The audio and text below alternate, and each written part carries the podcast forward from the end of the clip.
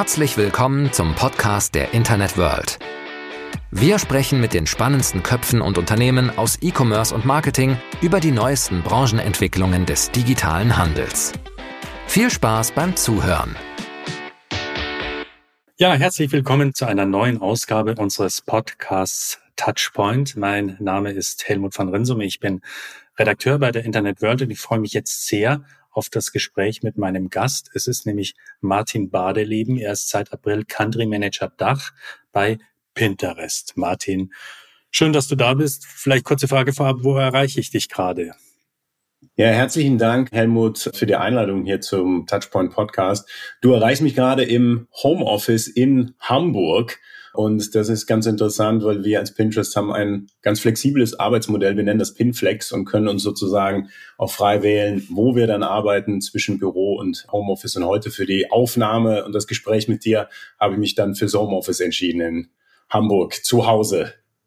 Pinflex klingt gut und heute Homeoffice. Martin, du arbeitest, ich habe gelesen, seit August 2020 bei Pinterest. Seit April in diesem Jahr leitest du das Sales-Team in Deutschland, Österreich und der Schweiz, deshalb auch Dach. Und da arbeitest du eng mit Werbekunden und Agenturen zusammen. Vielleicht kannst du kurz mal schildern, was der Arbeitsalltag, wie der so aussieht, wie sieht so dein typischer Tag aus? Ist es so, man geht ins entweder Homeoffice oder ins Office und Computer fahren, Mails checken und dann ist der Tag durchgetaktet mit Terminen oder bist du viel unterwegs? Wie, wie, wie sieht der Tag aus? Ja, das ist ganz interessant und das Schöne daran ist, dass kein Tag aussieht wie der andere. Das macht es dann ja auch so spannend, äh, gerade jetzt in der naja, mehr oder weniger neuen Position seit April als Country Manager. Und wie gesagt, ich bin ja im August 2020 zu Pinterest gekommen. Ich habe dann verschiedene Sales-Teams geleitet, einmal das CPG-Team, das Retail-Team und bin dann äh, seit April eben verantwortlich für die gesamte Sales-Organisation für den Dachmarkt.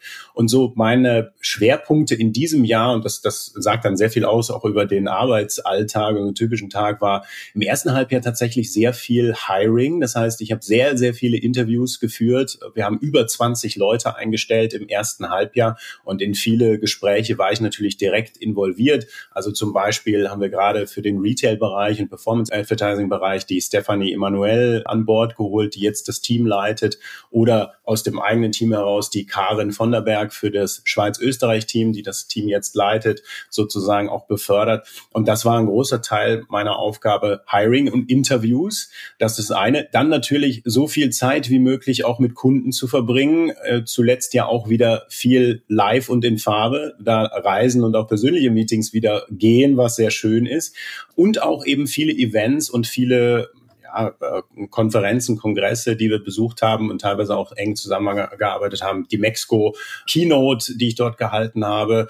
Viele Veranstaltungen wie den Deutschen Marketing-Tag oder den OWM Summit, wo ich auch eben live vor Ort war und wir auch teilweise äh, präsentiert haben. Und das ist auch ein Teil meiner Aufgabe natürlich, äh, Pinterest im Markt zu positionieren und unser Gespräch gerade gehört da auch dazu. Also Interviews, die in letzter Zeit sehr oft auch stattgefunden haben. Und natürlich ein ganz großer Teil ist die Zusammenarbeit mit dem Team, mit meinem Leadership-Team und die Steuerung des Business und die Planung des Business. Also auch die Strategie, die wir jetzt gerade machen für 2023 oder eben der Fokus so auf das Weihnachtsgeschäft, wo wir natürlich, wie du es gesagt hast, viele Meetings haben, um sich die Zahlen anzuschauen, das, die Entwicklung des Geschäfts zu, zu prüfen, die Teams entsprechend aufzustellen. Also das ist dann auch Teil dieses Tagesablaufs. Da wird's, äh, bleibt immer spannend. Mhm. Weil du gerade von Positionierung im Markt positionieren gesprochen hast. Es ist ja immer so eine Frage, was, was ist eigentlich Pinterest? Ist es visuelle Suchmaschine? Ist es Online-Pinnwand? Ist es digitales Bilderbuch oder ist es eine Social-Media-Plattform? Ist so eine Mixtur? Es gehört auch dazu, wenn man mit Kunden spricht, ihnen zu sagen, das ist Pinterest. Ich habe auch immer so den Eindruck, es ist so der Hidden Champion. Also jeder macht so ein bisschen, aber auf der Bühne sind dann eigentlich immer die anderen. Mhm. Ja, also erstmal Frage an dich, Helmut. Bist du Pinterest-Nutzer? Ich bin Pinner, ja. Du bist Pinner, sehr gut, das freut mich. Das heißt, du nutzt die Plattform. Vielleicht fange ich mal so an, auch ganz kurz zu beschreiben, wie sieht so eine typische Pinner-Journey aus? Und bin noch neugierig, was du gerade so pinst und auf deine Pinboards speicherst. Ich erzähle mal sozusagen von mir, um diese Nutzerreise ein klein wenig zu schildern. Ich bin großer Fan von Musik und kaufe sehr viel Platten, Vinyl, also die gute alte Schallplatte. Und irgendwann kommt man halt an den Punkt, wo man sagt, wo und wie bringt man denn diese Platten unter? Also so ein Vinylregal. So, jetzt ist dieser Begriff Vinylregal ja sehr, sehr breit. Ja? Und den gebe ich so bei Pinterest ein und dann habe ich genau diese Situation, in der viele Pinner sind. Die möchten etwas machen und umsetzen. In meinem Fall eben ein Regal, irgendeine Art von stylischem Möbel, wissen aber noch nicht so genau, wie sie es beschreiben. Ja, und dann ist dieser ganz breite Begriff Vinylregal, der da in die Suchleiste eingegeben mhm. wird. Also da fängt es schon an, wir sind da eigentlich viel mehr Suchmaschine als Social Media. Und dann kann ich über die visuelle Suche genau die Ästhetik, die Richtung, die Möbel und Stile mir speichern auf einer Pinnwand, die mir gefallen. Und auf Basis dieser Pins, die ich gespeichert habe, zeigt mir Pinterest dann weitere Vorschläge. Also diese visuelle Suche hilft mir dann genau das zu finden, was ich möchte. Und diese Vorschläge speichere ich auf meiner Pinwand und letztlich kann ich dann auch das kaufen, was mir gefällt. So in meinem Fall, ich habe dann von einem so einem flexiblen modularen Regalanbieter etwas gekauft, wo ich genau das bauen konnte, was ich wollte, ja, genau in den Farben, genau in dem Style. Das ist so eine klassische äh, User Journey, die funktioniert genauso für Beauty, für Fashion, für Reisen, für Entertainment, für ganz viele andere Verticals. Und das ist das, was uns unterscheidet und was sozusagen auch Pinterest besonders macht, nämlich diese Planungsabsicht auch mit der Nutzerinnen und Nutzer zu uns kommen. Die wollen etwas machen, die wollen Inspirationen und Ideen finden für eine ganz klare Umsetzung, wenn man so will. Und diese Umsetzung, die beinhaltet ja fast immer und sehr oft den Kauf von Produkten. Und das ist eben das, was wir als Pinterest weiterentwickeln uns als Shopping-Plattform weiter zu positionieren und diesen Shopping-Anteil oder diese Shopping-Erfahrung noch weiter auszubauen, was heute schon sehr, sehr gut funktioniert. Aber das ist exakt die Idee, eine Shopping-Plattform zu etablieren, die Nutzerinnen und Nutzern hilft, von der Inspiration zur Umsetzung zu kommen. Und das macht uns anders. Und vielleicht noch mit zu dem Punkt, den du sagst, da sind oft andere auf der Bühne. Das haben wir dieses Jahr tatsächlich ändern können und haben sehr oft auch genau die Bühnen sozusagen auch nutzen können und auch so zeigen können, was macht Pinterest eigentlich anders? Ja, Nutzereinstellung, Nutzerabsicht, aber eben auch diese Shopping-Erfahrung, die nicht nur Kaufen beinhaltet, sondern eben entdecken, stöbern, bummeln. Das ist so das Spannende, ja. Diese visuelle Entdeckung ist eine sehr inspirierende Erfahrung, die ganz anders ist als dieses, ich weiß, was ich will, ich checke aus, da wo der Preis am besten ist und vielleicht die schnellste Lieferung da ist, sondern ich entdecke eben sehr bewusst etwas und lass mir dafür auch Zeit. Das ist diese Shopping-Erfahrung auf Pinterest. Ja, und man muss auch sagen, ihr wart auch auf der Social Media Konferenz in Hamburg ja. im Oktober mit der Kartenmacherei. Das war auch ein sehr interessanter Case. Ja. Ähm, bevor ich jetzt weiter frage, kurz, wie viele Vinylplatten hast du? Hunderte?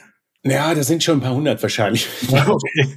die, da, die da so äh, irgendwie sich aufstauen. Ja, ja, auf jeden Fall. Da gibt's eine Menge. Martin, eine weitere Frage wäre, wir haben gerade darüber gesprochen, so als Inspirationsquelle zum Stöbern und so weiter. Wie soll ich sagen? Über Werbung wird ja zurzeit viel diskutiert. Auch bei der UWM-Fachtagung ging es ja darum, dass man mal innehalten sollte und sich fragen sollte, ob Werbung, so wie man sie bisher betrieben hat in erster Linie, ob das künftig überhaupt noch so geht. Also so quasi kommt dir diese, also die Diskussion geht in Richtung einer nachhaltigeren, sinnvolleren, inspirierenden Kommunikation. Spielt es euch in die Karten, mal so gefragt?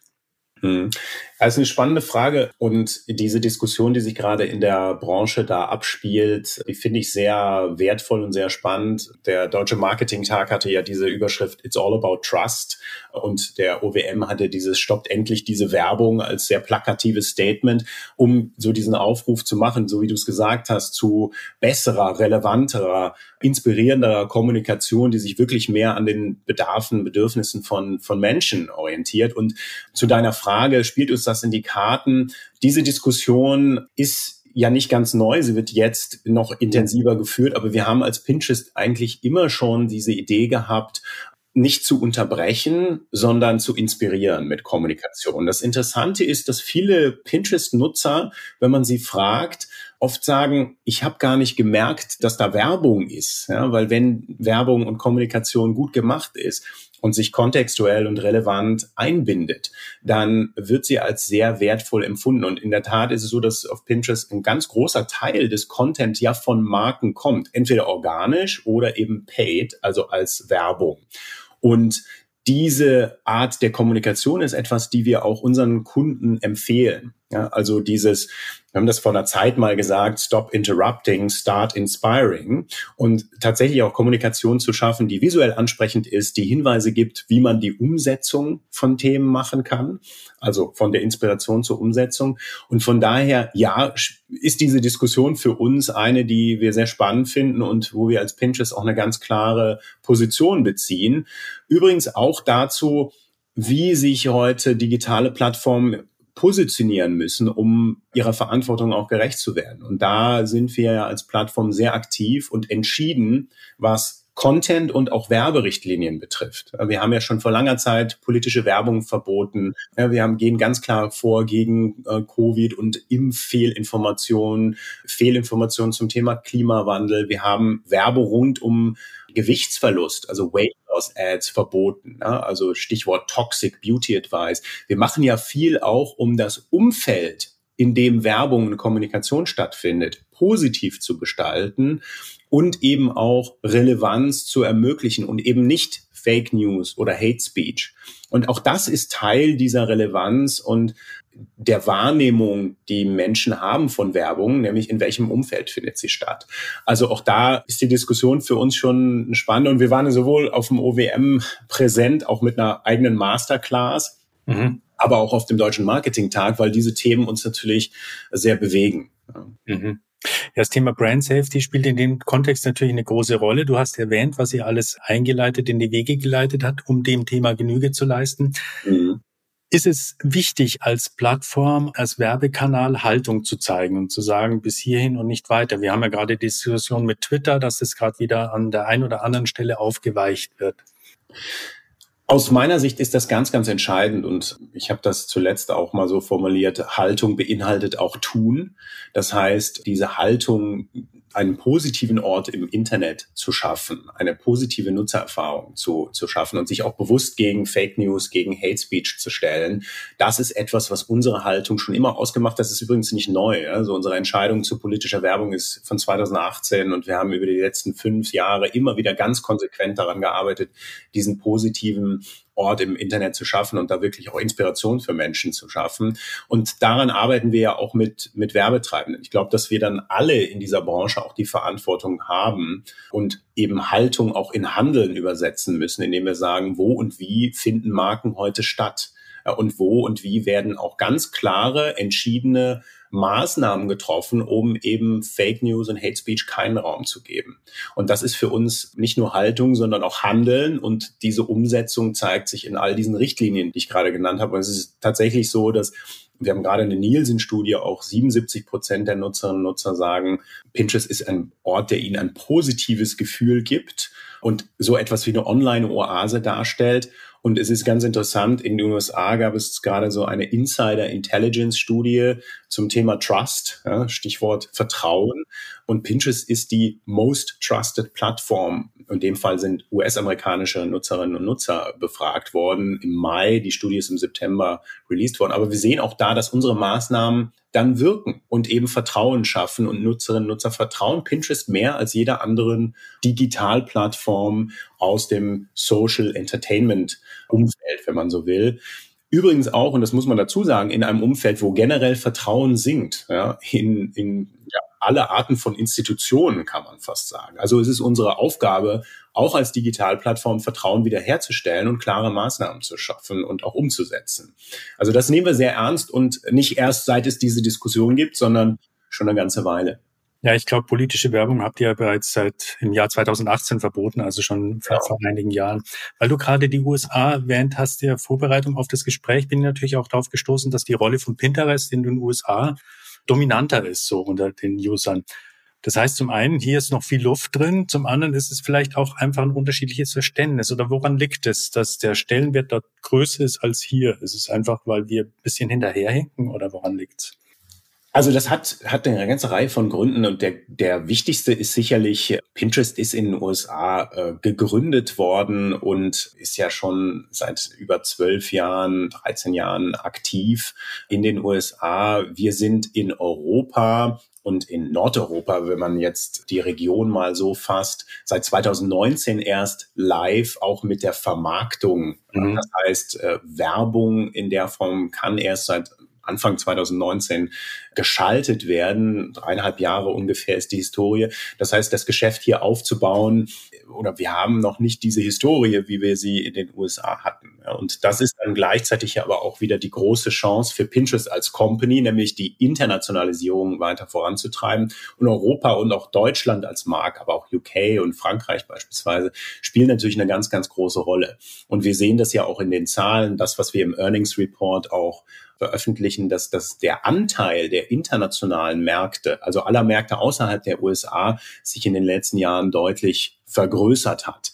Und ähm, das ist etwas, was woran wir natürlich weiter arbeiten. Und das ist ja auch für mich in meiner Position für den deutschen, österreichischen, Schweizer Markt in der Verantwortung die größte Priorität dieser Ausbau von Partnerschaften mit Unternehmen, mit Werbetreibenden, mit Händlern, mit Marken, um das Geschäft, das Business hier weiter voranzutreiben und da unseren Marktanteil auch weiter nach oben zu entwickeln, was uns dieses Jahr sehr gut gelungen ist. Aber da ist in der Tat für 2023 haben wir da noch viel vor und da freuen wir uns sehr darauf, dieses Business auch weiter, weiter auszubauen. Die Einstellungen, von denen du anfangs gesprochen hast, weisen ja auch darauf hin, dass es aufwärts geht. Also sonst würde man nicht, nicht neue Leute einstellen. Genau. Du hast auch erwähnt, Pinterest als Shopping-Plattform, wie wichtig es ist, sozusagen der, der digitale Bummel, äh, sich inspirieren lassen. Ihr habt eine Kooperation mit Shopify. Also man kann Pinterest mit Shopify verknüpfen, um Produkte zu bewerben, die man dann über Shopify verkauft. Kannst du kurz sagen, wie diese Kooperation inzwischen angenommen wird, wie so die Akzeptanz ist, wo die Reise hingeht? Ja, kann ich gern machen. Und ich gehe vielleicht noch einen Schritt zurück, Helmut, zu dem Thema Shopping-Vision von Pinterest. Ja. Weil, ähm, also was wir jetzt auch in Q3 im Earnings Call gesagt haben, ist, wir hatten Umsatzwachstum von 50 Prozent unserer Shopping-Umsätze year on year in Q3 mit deutlich gesteigertem Wachstum auch zum Vorquartal. Die Shopping-Umsätze wachsen insgesamt doppelt so stark wie sozusagen im Durchschnitt alle Umsätze. Shopping als Thema funktioniert und hat ein starkes Wachstumsmomentum auf Pinterest und diese Idee einer Taste-Based Shopping-Plattform. Das heißt, diese Nutzerreise, die ich vorhin beschrieben habe, mit einem sehr groben Thema zu beginnen und das über visuelle Suche zu verfeinern und dann taste-based einzukaufen, mit Inspiration als mhm. Kernidee, das ist etwas, was wir weiterentwickeln. Und die Idee ist tatsächlich, dass wir Pinterest irgendwann und sehr bald dahin entwickeln, dass letztlich jeder Pin wirklich shoppable ist. Ja, wir haben heute schon eine Milliarde shoppable Items auf Pinterest. Das heißt, das ist eine riesige Auswahl an Produkten über alle möglichen Kategorien, aus denen Pinner wählen können. Und das Thema Auswahl, Selection, ist natürlich für E-Commerce und für Shopping wahnsinnig wichtig. Und wenn man heute diese Nutzerreise sich anschaut, dann ist ja diese visuelle Suche auch immer so gestaltet, dass ich sagen kann, ähnliche Produkte shoppen. Und ob das ein Sneaker ist, ein Jeans, ein Regal, von dem ich gerade gesprochen habe, mhm. oder eine andere Produktkategorie, Beauty etc.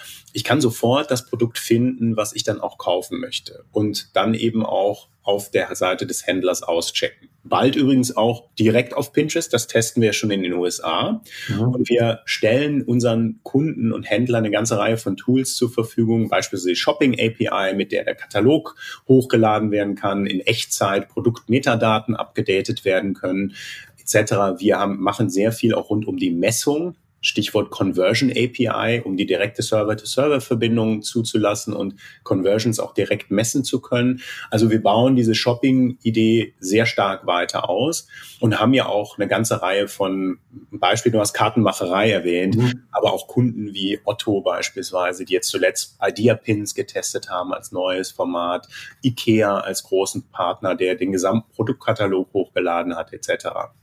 Zu deiner Frage Shopify und Shopify-Partnerschaft, das ist tatsächlich ein Teil dieser Idee, Pinterest zur Shopping-Plattform weiter auszubauen. Äh, wir haben seit 2019 eine Kooperation und es ist im Prinzip so 1,7 Millionen Shopify-Händler in der ganzen Welt können ganz einfach über das Frontend ihren Katalog auf Pinterest hochladen. Mhm. Und das ist im Prinzip sozusagen mit einem Toggle, mit einer Einstellung und dann kann der Shopify-Händler einen Shopping-Tab im Unternehmensprofil einrichten, so dass alle Produkte, die dieser Händler hat, letztlich dort für Pinner auch verfügbar ist. Ja? Mhm. Und dann lässt sich das organisch steuern, aber auch eben dann über Paid Advertising können Produktpins zu Shopping-Pins gemacht werden und dann eben Nutzerinnen und Nutzern ausgespielt werden, die in dieser Kategorie unterwegs sind, ein Interesse haben in diesem Bereich und letzten Endes bietet das eben für Shopify-Händler dann eine ganz starke Möglichkeit, auch Produkte zu verkaufen in dieser Audience. Wir haben übrigens auch eine Kooperation mit WooCommerce zum Beispiel. Mhm. Also wir arbeiten auch mit anderen Plattformen zusammen, um so weit und breit wie möglich auch Auswahl zu bieten unseren Nutzerinnen und Nutzer. Also das steht hinter der, der Shopify-Kooperation mhm. und wir sehen da auch sehr große Erfolge, weil es einfach auch diese Einfachheit hat für Händler und, und in der Umsetzung so pragmatisch ist, sag ich mal. Mhm. Welche Art Händler machen davon in erster Linie Gebrauch? Ist es so der Bereich Beauty, Möbel, Einrichtung etc.?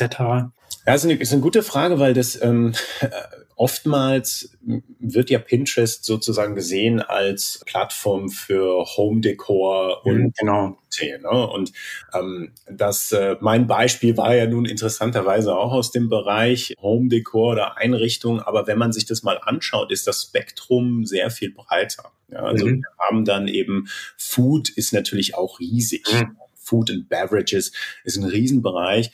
Wir sehen aber auch, und das zeigen so diese Case Studies, die wir jetzt auch zuletzt äh, gemacht haben, um mal ein Beispiel zu nennen, Deutsche Bahn, Case Study, Vodafone, Bosch, Etsy, Kartenmacherei.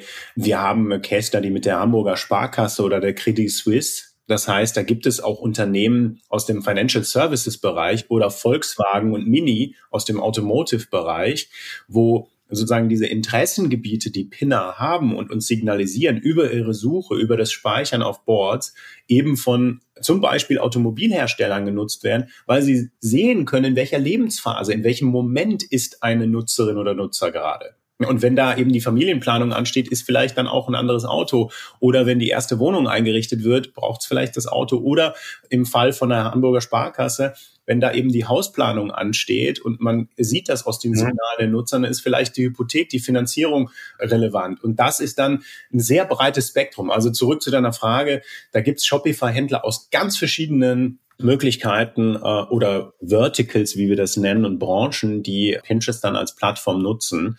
Und natürlich ist da auch Home Decor dabei, da ist Einrichtung, da ist Beauty, da ist Schmuck dabei, also ganz verschiedene Bereiche. Aber das zeigt auch so ein bisschen, wie breit sozusagen die Interessengebiete natürlich auch sind der, der Pinner. Hm. Ihr habt kürzlich auch eine TV-Studio-App gelauncht, also jetzt nicht in Deutschland, aber Ziel ist es sozusagen auch das Live-Shopping zu vereinfachen. Ist ja eins der großen Themen Live-Shopping.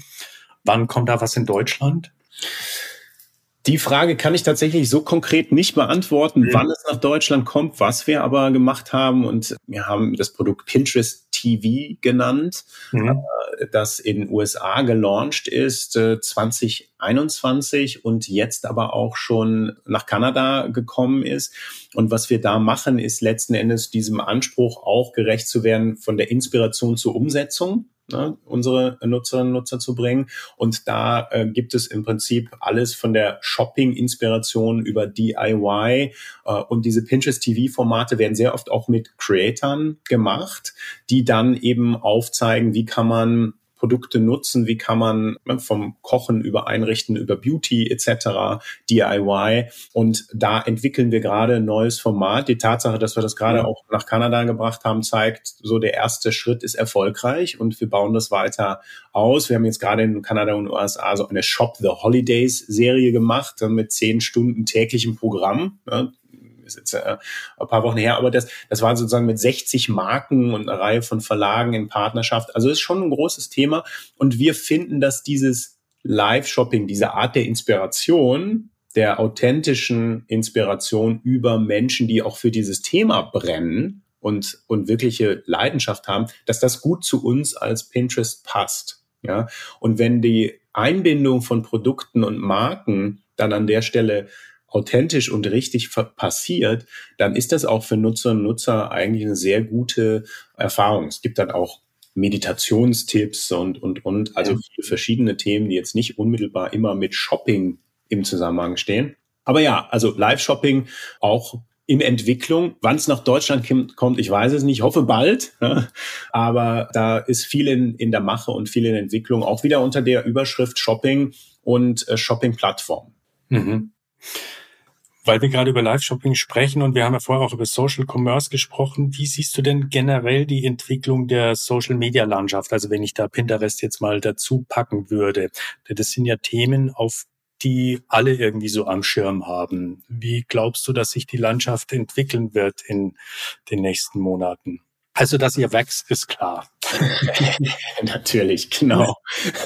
ja, das ist ja ganz interessant, weil wir ja eigentlich uns gar nicht als Social Media mhm. bezeichnen. Natürlich gibt es Aspekte, die haben ein Social, eine Social Komponente. Also man kann die Beiträge von Creator bei uns kommentieren. Man kann eigene Ideen zeigen. Also wenn ein Creator beispielsweise zeigt, wie, ich sag mal jetzt, der Geburtstagskuchen gebacken wird, dann kann man seine Version, ihre Version des Geburtstagskuchen sozusagen hinzufügen. Das ist aber eine Art der Interaktion, die hat nichts mit Kommentieren und schon gar nichts mit Hate oder Debatte zu tun oder Konfrontation. Das ist der Social Aspekt. Ansonsten sind wir eigentlich eher Personal Media. Also was so unser Leitung ist, it's not about your selfie, it's about yourself. also man mhm. verbringt Zeit für sich, man möchte etwas machen und planen und umsetzen. Ich denke, dass Social Media so zwei ganz große Themen und Entwicklungen sehen wird und die passieren jetzt. Das erste ist sozusagen Authentizität, also diese Frage nach, was und wie sieht das, das Leben von Menschen wirklich aus ne? und welchen Einfluss hat auch das sozusagen das Bild, das vermittelt wird auf Menschen, auf Nutzerinnen und Nutzer. Headline da sicherlich auch wieder Toxic Beauty Advice, was ja viel diskutiert würde. Ich denke, dass das bei Influencern, wie man sie früher genannt hat, und Creatern heute eine ganz große Frage ist, wie mache ich das authentisch? Wie sieht Authentizität in Zukunft aus? Da gibt es eine Reihe von Apps, die das jetzt sehr radikal machen, wie Real beispielsweise, ne, wird sich zeigen, wo sich das hin entwickelt. Und ähm, ich denke, so der zweite Aspekt ist dann die Verantwortung für positive und auch moderierte Inhalte. Das heißt, die Darstellung von Inhalten, von Meinungen und die Moderation dieses Content. Da gibt es natürlich einerseits die Regulierung, die ja jetzt auch schon erfolgt durch die EU beispielsweise, DSA, aber eben auch das, was Plattformen selbst zu verantworten haben. Darüber haben wir vorhin gesprochen, Stichwort Haltung. Und das ist etwas, was Pinterest äh, sehr, sehr lange schon macht und sehr aktiv und mit sehr klaren Entscheidungen. Und ich denke, das wird auch äh, in Zukunft eine große Rolle spielen. Das ist auch eine wichtige Debatte, äh, die, die geführt werden muss. Und gerade wenn man sich anschaut, welchen Einfluss natürlich auch die Nutzung der Plattform hat auf mentale Gesundheit. Das muss man ja auch ganz klar sagen. Und da, da machen wir einen ganz klaren Punkt als Pinterest und stellen uns da sehr klar auf über die Richtlinien, über die wir eben gesprochen haben. Also ich glaube, das sind so zwei Themen, die uns begleiten werden. Ne? Authentizität und das zweite sozusagen Verantwortung und Richtlinien. Mhm. Welche Plattformen nutzt du selbst privat? Du bist der Musikliebhaber. Ich nehme an, dass YouTube wahrscheinlich ein wichtiger Kanal. Wir haben, nutzt du Be Real zum Beispiel, um es mal zu testen? Oder ich welche Plattformen sind für dich wichtig? Ja, ja, genau. Nee, ich habe tatsächlich Be Real noch nicht genutzt. Das müsste ich mal machen. Ich habe so ein bisschen äh, rumexperimentiert mit verschiedenen Plattformen, auch wie Discord zum Beispiel, die ich mir mal angeschaut habe. Es gibt ja schon ganz interessante Geschichten. Denn klar, YouTube äh, ist, ist groß, weil bin ein großer Konzertliebhaber. Wir haben gerade eingangs darüber mhm. gesprochen, bevor die Aufnahme begonnen hat, weil mir hinter mir so ein Radiohead-Konzertplakat hängt. Äh, klar, also das ist ein großes Thema. Ich nutze auch andere Plattformen wie Instagram oder auch TikTok natürlich einmal so aus beruflichem Interesse, mhm. ja, natürlich auch zu sehen, wo entwickelt sich das hin und welche Formate sind das. Das ist ja, ist ja auch ganz klar. Äh, dann gibt's aber auch so kleinere Plattformen, wo ich dann ähm, aktiv bin, wo ich dann Discogs ist eine, wo man so Platten und Vinyl und auch Raritäten findet, die sich auch so ein bisschen als Plattform etabliert, wo man diskutieren kann, wo findet man irgendwelche Re-Releases und so. Ja, also das ist dann so meine Nische, in der ich da auch teilweise unterwegs bin. Aber ich habe zwei Kinder und da ist dann auch so tatsächlich die elfjährige Tochter zum Beispiel, die ja jetzt schon auch sehr früh fragt, hey, kann ich das machen, kann ich das machen? Und da ist auch viel Diskussion, was wir dafür richtig halten und was wir noch nicht für so richtig halten. Pinterest natürlich, also das, das sehe ich eine App, die ich da auch den Kids und auch Eltern problemlos empfehlen kann. Aber ich selbst bin da auch dann teilweise vorsichtig. Wann, wann startet man damit? Aber mein großes Nutzungsthema ist Musik tatsächlich.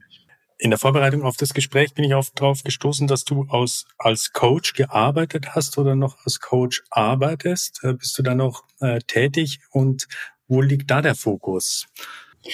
Ja, das, das ist tatsächlich neben der Musik auch so eine zweite Passion und zweite Leidenschaft. Ich bin eigentlich zum Coaching gekommen, als ich so meine erste Leadership-Aufgabe wahrgenommen habe. Ich bin damals, war ich noch bei Philips vor meiner Google-Zeit, bin dann nach Österreich gekommen, nach Wien und bin da in eine große Verantwortung gekommen als Country Director und habe damals so einen Leadership Coach gehabt, mit der ich immer noch arbeite, bis heute tatsächlich und die mich sehr inspiriert hat für die Coaching-Methode als solche, für Führung, für Persönlichkeitsentwicklung, persönliche Entwicklung. Und so bin ich zum Coaching gekommen und habe mich dann 2019 entschieden, selbst eine Ausbildung zu machen zum Co-Active Coach. Das ist eine von dieser Coaching Federation zertifizierte Ausbildung und habe das dann auch weiterentwickelt, nutze das aktuell in erster Linie sozusagen im direkten Umfeld und in meinem Job, nicht mehr einfach aus Zeitgründen neben dem Job.